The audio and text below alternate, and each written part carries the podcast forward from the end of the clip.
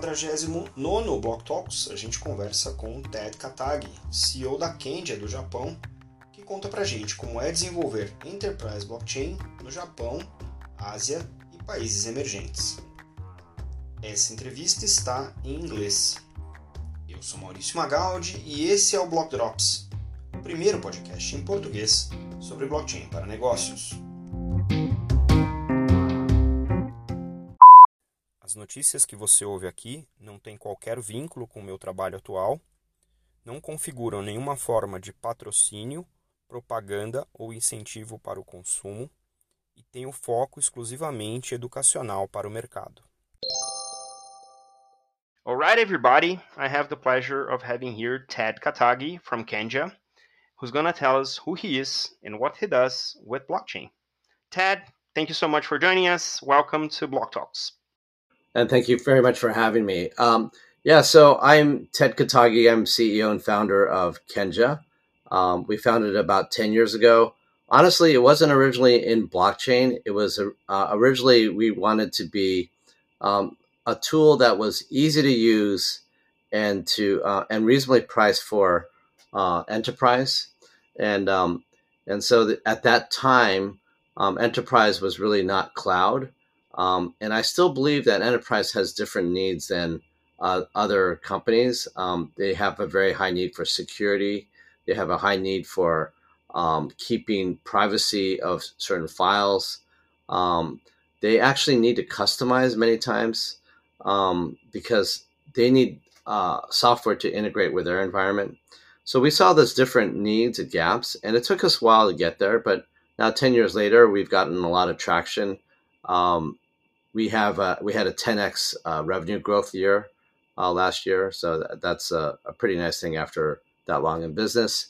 Um, we have a lot of major customers, uh, top retailers, top banks, um, top uh, NGOs, and there's a few customers that allow us to use their name, like um, NTT AT, which is the largest telecom company in Japan. They their division that sells um, security products based on NTT Labs their division is using us for um, teaching about security. So that tells you how how um, we've gotten some things, or or Randstad, um, uh, global you know global globally largest IT staffing I mean staffing company. They use us for um, for many many different items. Uh, they started out with a smaller relationship, but it became more transformational in nature. So um, so that's our, our platform. That's so it, it's ima- imagine that you could do secure uh, storing and tasking. So something like a combination of Microsoft Project and SharePoint. But when I say that, people are like, oh, what does that mean? So it means that if you have some content and you have a task against it, hey, can you make sure that you read this? Can you make sure that you've done something against content?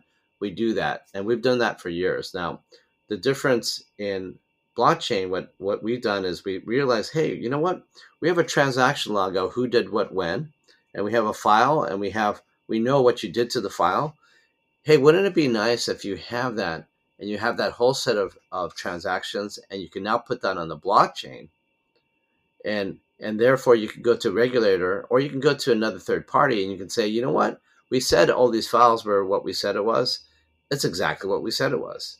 And so the the block uh, blockchain promises the um, and it delivers on the the um, the benefits of um, immutability, so it can't be changed. Um, you can do it verifiable, so a third party can definitely feel secure that it is what it is, and it's also very secure. So we put a blockchain on that, and now um, uh, we found that we've gotten a lot of uh, companies that are interested in talking to us about something where they can now do a blockchain without and this is the interesting thing we're one of the very few companies that can put a blockchain on a set of content. Um, i actually when i say very few i haven't come across any other but usually if you put a blockchain you have to get a developer so you got to get a guy who knows you know knows the stuff python put a smart contract and you know spend a little bit of time and then it'll put um, put you on the blockchain. With us anybody you and i right now we can just press a button put it on a blockchain and there you go so that's um, that's a little bit of our uh, of our positioning. It's for enterprise. So blockchain, um, a lot of it is is trying to democratize for people, and we are trying to democratize blockchain for enterprise because enterprise is the pain point where people are feeling like, hey, I'm a big company, I can spend some money, I want to make it ultra secure, but hey, how do I do that? And that's the that's the question that we help companies with. Interesting journey from uh, a cloud tech company into the blockchain in terms of security, uh, but that's only a few of the attributes of this technology that can really bring value to enterprise. So here in the podcast, we usually go after uh, use cases because I think that's largely how people um, sort of grasp the value and the applicability and the breadth uh, and depth that uh, blockchains can bring to the table. In the space that you guys are operating uh, in Japan with the companies, um, what are these use cases that you feel are most representative of the presence of uh, of Kenja in the space? Yeah, so um, uh, one of the use cases that's really good is um, um, supply chain traceability, right? Um, that's a great use case. Um, the couple problems in in um, blockchain is one is on public blockchains at least you have a transaction issue. Um, some people are claiming that it's uh, you know anywhere from 10 to 50 transactions per second. More than that uh, people start to run into issues on a public blockchain. Uh, that's one issue. The other issue that you get in a public blockchain is that um, the cost and stable coin. And so um, the problem is is that uh, you know something like erc20 you know call it like whatever i mean if, if it's even if it's 50 cents or a dollar that price per transaction is going to effectively cut you out of putting something on every single package of food, right? Um, so stablecoin now um, they're getting to that. There's a new um, coin based on trying to do exactly that. One dollar is one coin. Try to keep stable, but the problem is that, and then you still need to think of an implementation that's cheap enough and all that. So when we talk about blockchain, um, for enterprise at least, blockchain tends to uh, they, they talk about private blockchain um, because the benefits of it maybe it's not as publicly verifiable but you have the source um, if you know the company most people don't have an issue with that um, there's a little bit of an issue on it's not as distributed but the ba- very basic technology is still distributed you just have a central point of control.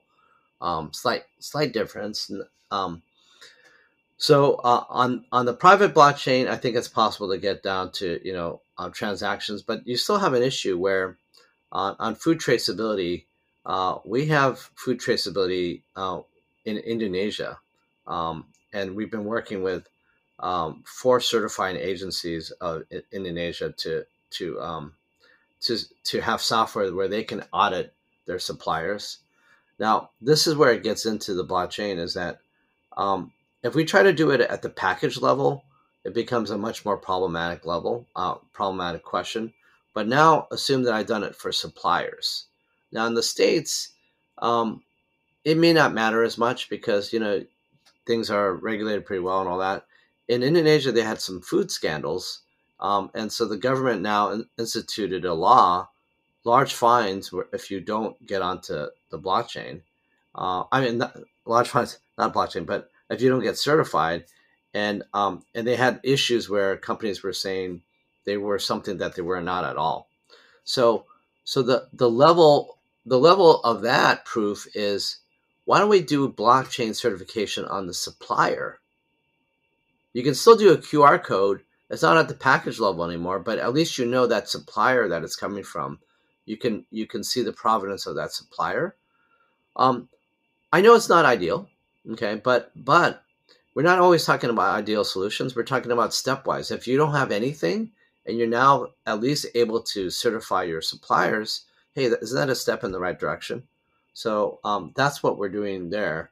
Um, so food traceability in the U.S. is a lot more at the package level, and they're doing a lot of things there. But they'll run into the same issues I talked about on public blockchain, right?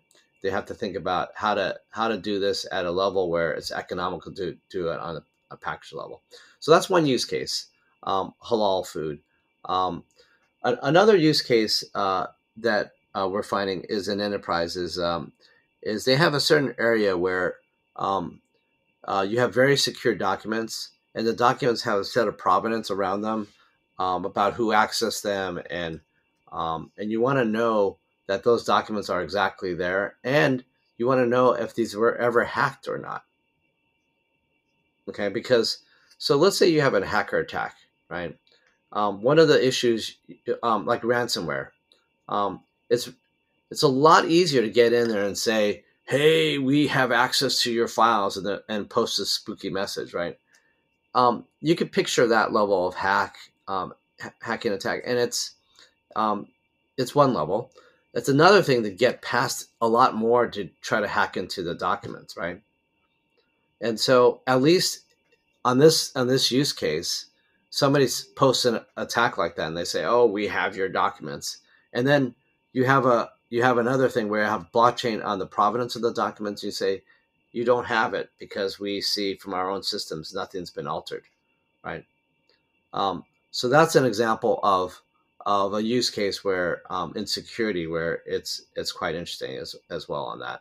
Um, another use case that's driving it is um, is asset management.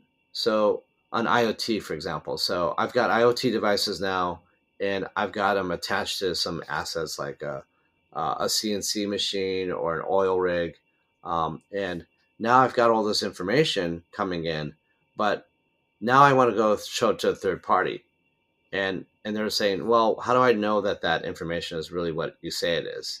And blockchain allows you to have that extra level of comfort that it is what they say it is. So those are three use cases that uh, we see are uh, very exciting and very good. Two aspects from what you just said that I think uh, sort of get my attention. One is the gradual in progressive use of blockchain. You said this is not ideal, but this is a step in the right direction.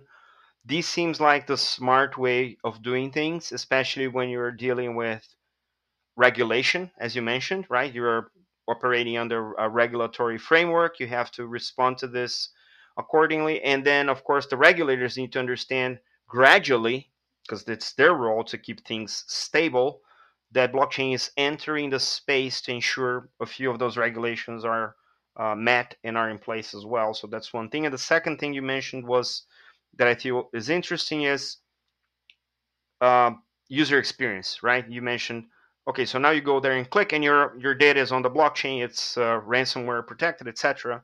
So how do you prioritize in Kenja the the design of these things because these things seem these two factors seems to be very prominent in what you just described how how is the process of identifying the business need and then meeting that with blockchain how do you sort of come up with the overall product or solution design that carries those uh, characteristics so the issue is prioritization of resources and um, so there's two different models out there um, I would say in in in um, in Ventureland.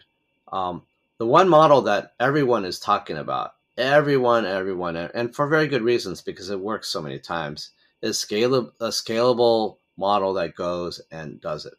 Now, I'll say this one thing.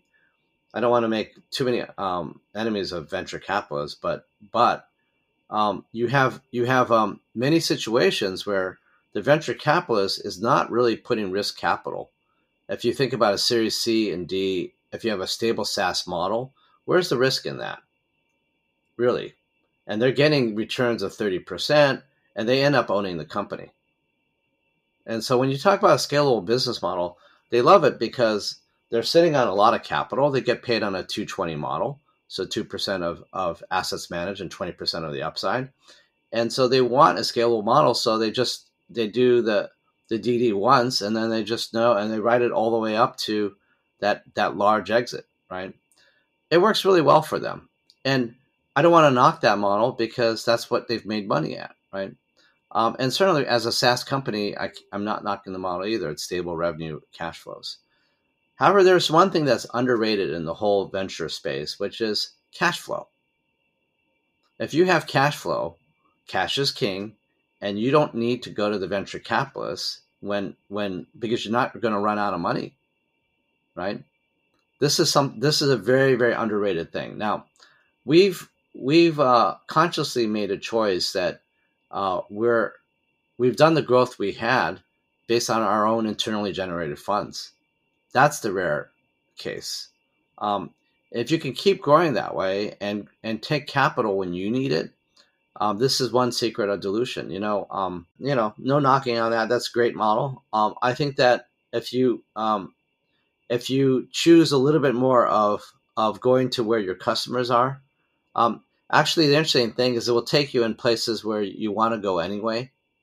Um, right? Because if your customers are paying, that's the real demand in the market. Doesn't mean all customers are like that. You have to qualify it a little bit, of course. Um, but um, so uh, our our approach has been we we take profitable products uh, projects with customers that are willing to do it, um, and it's our guiding principle a bit because sometimes people will say, "Yeah, yeah, we we think that would be a great thing. Can you build this for us?" I'm like, okay, well, do you have some cash for it? No, no, no. Can you build it first? And when you hear that, you know that the need is questionable for them too. But if they have cash to put into it, that means they definitely come across this and they definitely need it. So it's it's kind of one way to judge um, true demand in the marketplace too. So um, so that uh, it it doesn't always lead us to a perfect place, but there are many times when it it has more often than not it has gotten us to places we want to go. So um, um, now having said that, uh, blockchain surprisingly uh, uh, is not one of those things initially, right? Because you don't have people thinking about, although people are interested in blockchain as a technology, uh, as you point out, um, it's the use case that drives it. So, um, so our platform being very flexible, it can it can do literally hundreds of different use cases. Because of that, we saw that, you know what, with blockchain on top of that, we can get into so many different areas that we we now see that uh, we did. And in fact, halal took us there, right? Um, halal food, right? Is that we we did that. We we hypothesized about blockchain being, you know, with what we have already, adding blockchain, and then sure enough, we showed to some people in halal in Indonesia, and we got uh, some good traction that way, right? Absolutely. One thing you mentioned that I, you know, it sort of uh, uh, resounds some of my own experiences that if if you're trying to uh, like shove blockchain everywhere, you might not need it, right? It's it's not how this thing is, uh, you know, or any technology for that matter, right? Uh, if you try to find problems for a solution you have, you're probably not, you know, using it the right way. Now, one thing on your earlier answer that also sort of caught my attention was the discussion on private versus public or permissioned versus permissionless um, that you mentioned, and you're operating in industries that require throughput. So that's one of the sort of indicators that a, a private slash permission blockchain is the path forward. Um, can you share what or which types of uh, technologies in blockchain you're bringing to the table? Are you using a version of some open source blockchain? Did you guys develop your own flavor? Uh, are you using a permission version of a public blockchain? How how is this? Uh, how is your uh, technology stack set up for the use cases that um, you guys are tackling? Well, we don't get too much uh, I mean, sometimes uh, you know something this public because uh, you know part of it is our security architecture. So, but um, but we have also partners that we work with too. So um, so part of it is our own uh, secret sauce. Part of it is working with with outside parties.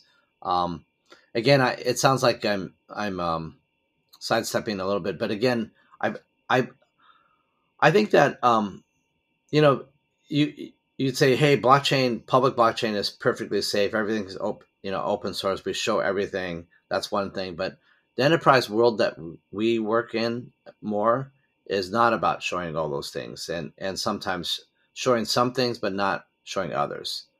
So we use blockchain as it is in in in um in many cases, um, but we we add our own secret sauce, and as you imagine it's not a completely distributed architecture, right? There are there are some central points to it too. So, um, Yeah, I, I realize that's probably not the perfect answer for, for you, but um, yeah, again, there's some things that again, uh, like you know, we have a top three investment bank. I'm not going to tell you which one uh, uh, we work with, but but uh, because of that, um, you know, that's the type of people we work with, and we don't say the exact thing because that's part of our um, agreement with Yep. customers. Yeah. Yeah. Now, in terms of the marketplace, you mentioned uh, Indonesia, and I know that there are some um, high end and published sized cases of blockchain use in Japan. You're based in Japan, you have this Asian presence. What were, say, the top three challenges in taking blockchain to market in those uh, geographies? And what you can highlight in terms of what you guys learned from those challenges. Sure. Um, in Japan, I think the uh, the challenge is that Japan um, likes to be a quick follower.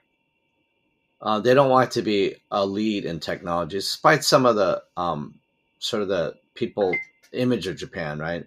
Um, I think the reality is Japan Japanese are quite conservative, um, enterprise even more so, and so um, they're just very careful with things and they want to know who else is using it. They want to know, you know, all these other things about it before they, they dive right in. Um, so, um, and we have some major, major clients. Uh, like I said, um, one of the biggest retailers in Japan is, is our customer. And again, what we're doing it is at a factory level. We're, we're certifying at a factory level, not at package level, right? And like I said, um, is that perfect? No, but it was it was what we talked about earlier. It's the evolutionary approach to to how things work. So that's that's more the market in Japan. Um, you have another market, um, you know, like in Indonesia or Malaysia, where they have different market dynamics at, at work, and they have, um, you know, things where government has put some uh, regulations out, and you have to do certain things by certain times, and there's a real need in the marketplace, and so um, you know, I, I think part of it is is the um, the evolution of, of blockchain um, by market sort of depends on specific things, and as you point out, um, you got to really find the use case that really drives the market. Yeah, so regulation, I believe, uh, goes with blockchain. I think the thing, um, you know, in blockchain, pure, purists would say, hey, you know what? Um, gosh, if you have a central authority that's auditing these things, it's not pure blockchain as the original vision. No, it's not. But but the original vision, there are governments. I'm sorry, and governments are the ones who authorize authorize others to do things. And and if you want to play within the legal limits, which is the world we live in, then you go and you talk to the legal authorities, right? And so it's it's not again, it's it's um, trying to take blockchain and trying to apply it to real world use cases, as you were saying, right? Got it. Got it. Now, um, there's this strong sort of movement, especially coming from sort of the more crypto world aficionados, and some of the regulated industries are actively discussing those, which are the NFTs, the non fungible tokens, and the decentralized finance. Um, is there anything in terms of exploration that your product team is looking into in terms of taking those two concepts to the enterprise world as part of product offering and how how well do you do you have seen this being accepted discussed or in terms of uh, interest from your uh, clients or prospects not a lot for us um, for us in particular um, i think we made a conscious choice uh, partially because there are so many competitors and it's a it's a very hot space. Um, because of that, um, we're just not as interested because we know that there's other others there, and um, it's going to be harder for us to differentiate. So we we've chosen uh, almost purposely to go in a different direction. So, um, do I see demand there? Yeah, sometimes um, there there is, but it's it's um, unexpected places, and it's not enough for us to say hey, this is a customer demand led thing either. Um, I'm, I, you know, we may be, it's just our customer set. Maybe that's, and that may not be the market in every case in the world, but that's just my, my quick view. And looking forward in terms of the, the company and presence, I mean, you you certainly mentioned your presence in Asia.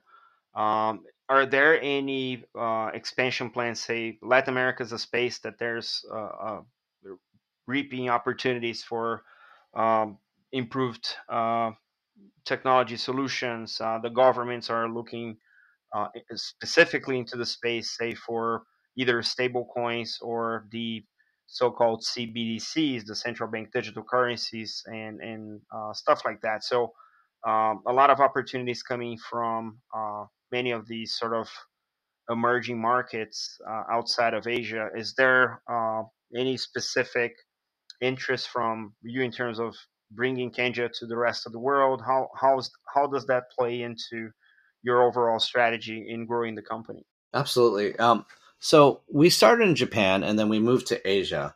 Um, but we definitely see uh, developing countries as a huge growth market.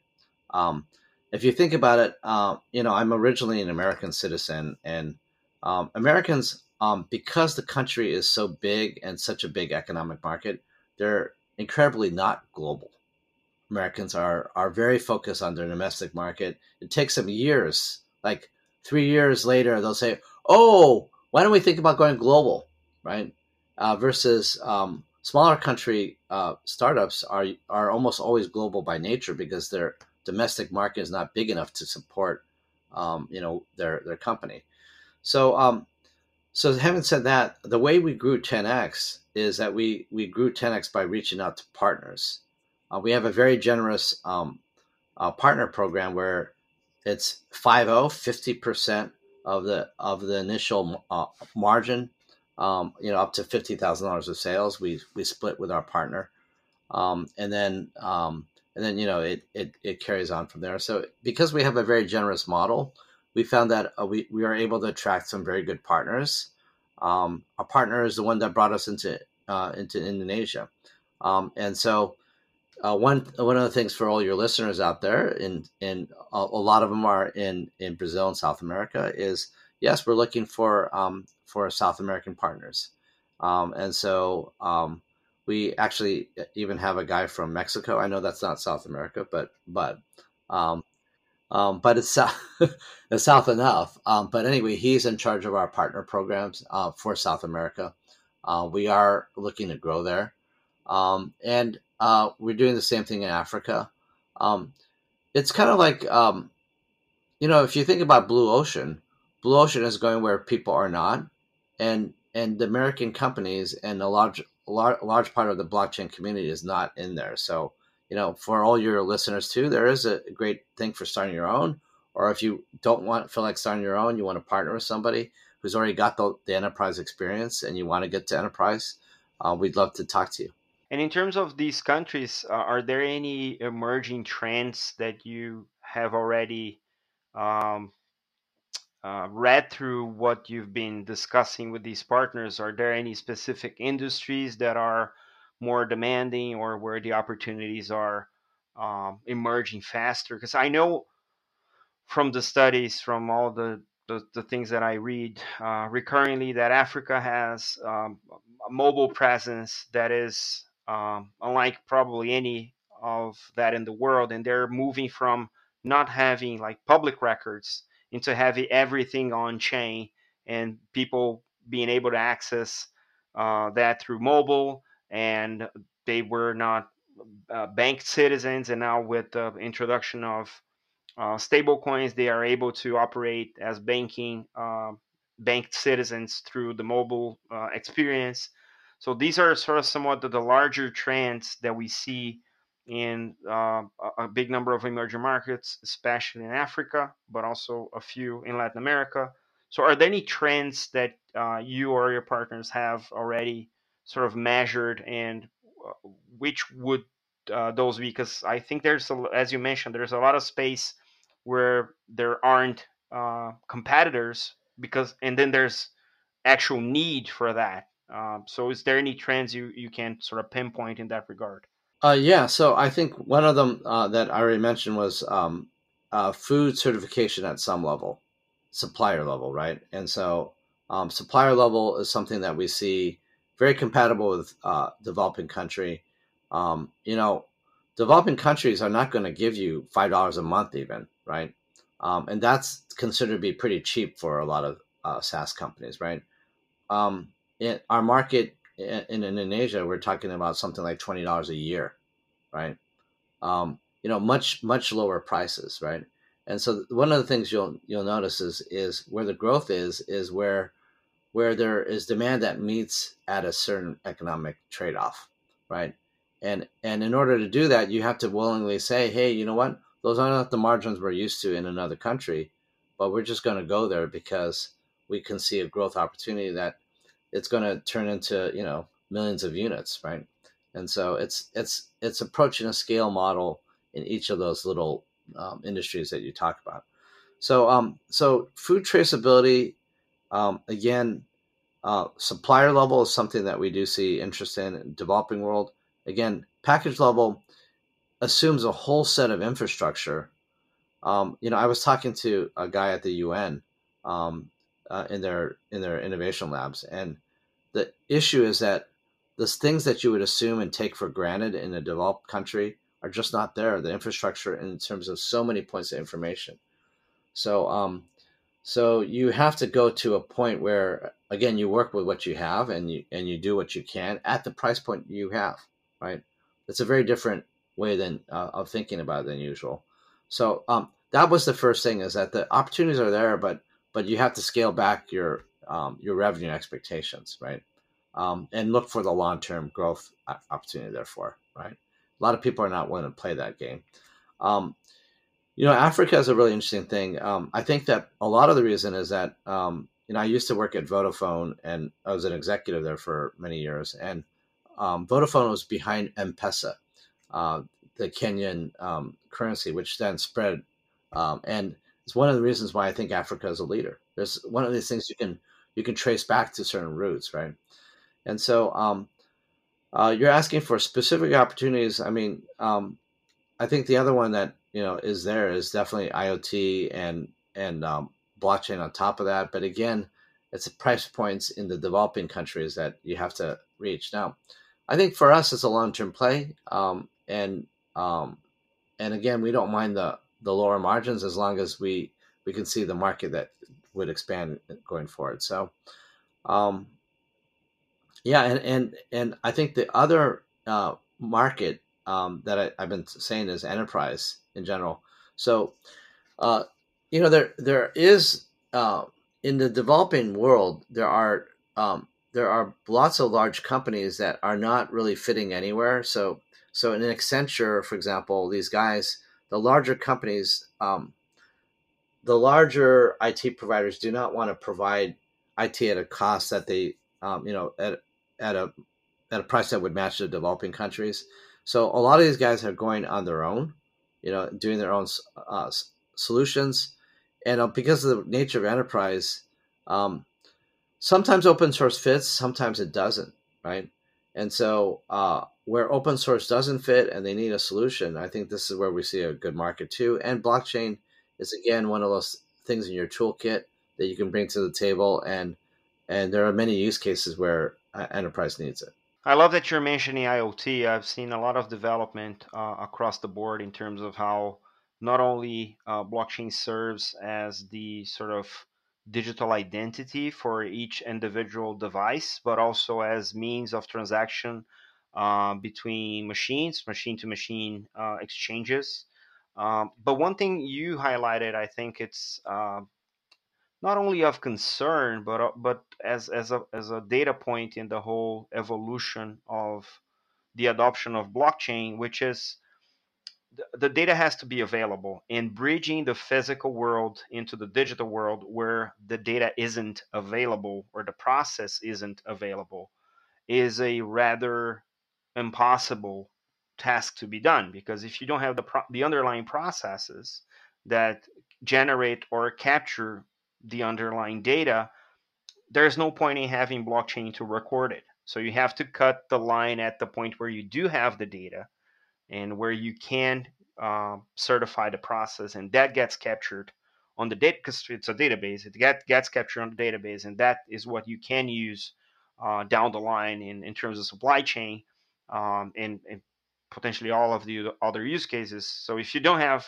how to uh, ensure that the data you're bringing in on chain is valid or certifiable, there's no point in trying to bring the process down to that level. So you have to do a level up or two levels up to actively capture the useful and usable data in that regard. So that is very uh, aware, uh, I would say, from the from the experience, and very uh, interesting that you brought this up because usually uh, new technology and bigger like implementation companies are just trying to do the overkill which not only sort of complicates the solution but also increases the overall investment that is required and sometimes you just don't have the data and if you don't then you have to think around the situation and uh, bring the solution right? Right.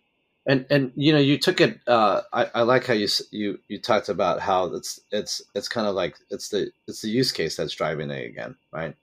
Um, right. And so and and process um, process in general um, because again if you have a content and you have task against that that describes a lot of processes right? And so that's what we do and that's why we find that many people can relate to it at a at a high level um, of a Kenja, and that's why um, I think we have gotten root in the enterprise. So, you know, when I talked about enterprise taking on blockchain use cases, process process is one of those, particularly in areas where you need third party certification, audits, or government um, regulators, right? Um, the the other point of it too is that when you're talking about um, government regulators or outs, you know, systems where you you require verifications. Oftentimes you're talking about ecosystems of of um, players. And um, the ecosystem of player therefore you have to make sure that there's alignment of things. It makes it a little bit harder on the whole thing of jumpstarting it because now it's not just one company and one thing. You have to you know supply chain issues making sure that the supply chain is is as you said it is. It's not just one player doing it it has to be a coalition of people so uh, that's another. And all the standards as well, right? Not not everywhere you'll have uh, industry standards across the board, and even if you do, not everybody uses the standard the same way. So if you're piling on the data that is going to sit on a blockchain that is useful and used by everybody, then the data standards comes into play, and then you have the whole data governance across the industry that you have to line up. So I appreciate that uh, it sort of sort of resounds to my own experience that you have to have this group of companies and individuals because it sort of falls back to the people that are involved uh, that are willing eh, you know to take the next step and bring the industry to this new sort of operating system that works on standards for everybody which is uh, how costs are reduced right? So uh, Ted, uh, we're we're approaching the end of our allotted time, and I don't want to hold you longer than we have to. Uh, I want to, you know, uh, see if you have any parting words for our community, um, how people can get in touch with you or the company. Uh, if partners are listening, you know how how how they can uh, apply for the partnership program. So, so final words. And again, thank you so much for taking the time. It was a pleasure. Yeah, and thank you, Marcio. Um, yeah, so the, the best way to get, uh, get in touch with me is just sending me an email um, the old way, uh, ted at kenja.com, T-E-D at K-E-N-J-A dot com. Um, and uh, that's that's pretty much the what it is. Um, uh, yeah, I mean, there's there's uh, I I think it's it's you, you, you obviously came prepared, and I, and I appreciate that. And you, you have um, a depth of questions, which was very good. It it um it made me uh, think a little bit, and and also uh, I think that um, I think that even if somebody's not interested in blockchain, I think the the general topic of of um, how to bring tech, new technology to market and how how you have to sometimes go evolutionary and and how do you have to work with the market. Th- those are hopefully something that was interesting for everybody interesting for me at least. So. Oh, it absolutely was. Now I know you guys also run a few of your own webinars. So uh, is there anywhere? Uh... Yeah, just go to our website uh, kenja.com and and on our website you'll see upcoming webinars. Um, we had uh, uh, just a yeah we, we have one every few few weeks. Um, and actually, I'm also a part time professor, and we're doing a symposium um, in the middle of November. It's on our website, um, and uh, the symposium is uh, is co-hosted with um, the University NUCB and also GBBC, which is Global uh, Blockchain Business Council, um, and they uh, their their CEO and, and founder is going to be one of the speakers too. So um, it's, it's a lot of good uh, presentations, and it will be on our website on how to register for that too. Absolutely, I'll make sure that we are also share with the audience if they want to join and understand uh, more of your uh, of the business and also uh, take advantage of the webinars uh, from Kenja. So again, Ted, thanks so much. Looking forward to see what Kenja has in store. Appreciate it. Thank you.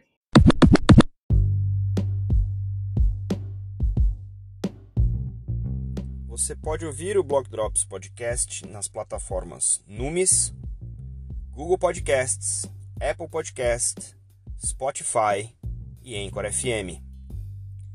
Entre em contato conosco através do e-mail blockdropspodcast@gmail.com, no Instagram blockdropspodcast e no Twitter blockdropspod. Yay! E o salve de hoje vai para o Ted e também para o Matthew Chronic, que organizou essa sessão aqui de hoje. Gente fica por aqui. Até a próxima. Tchau.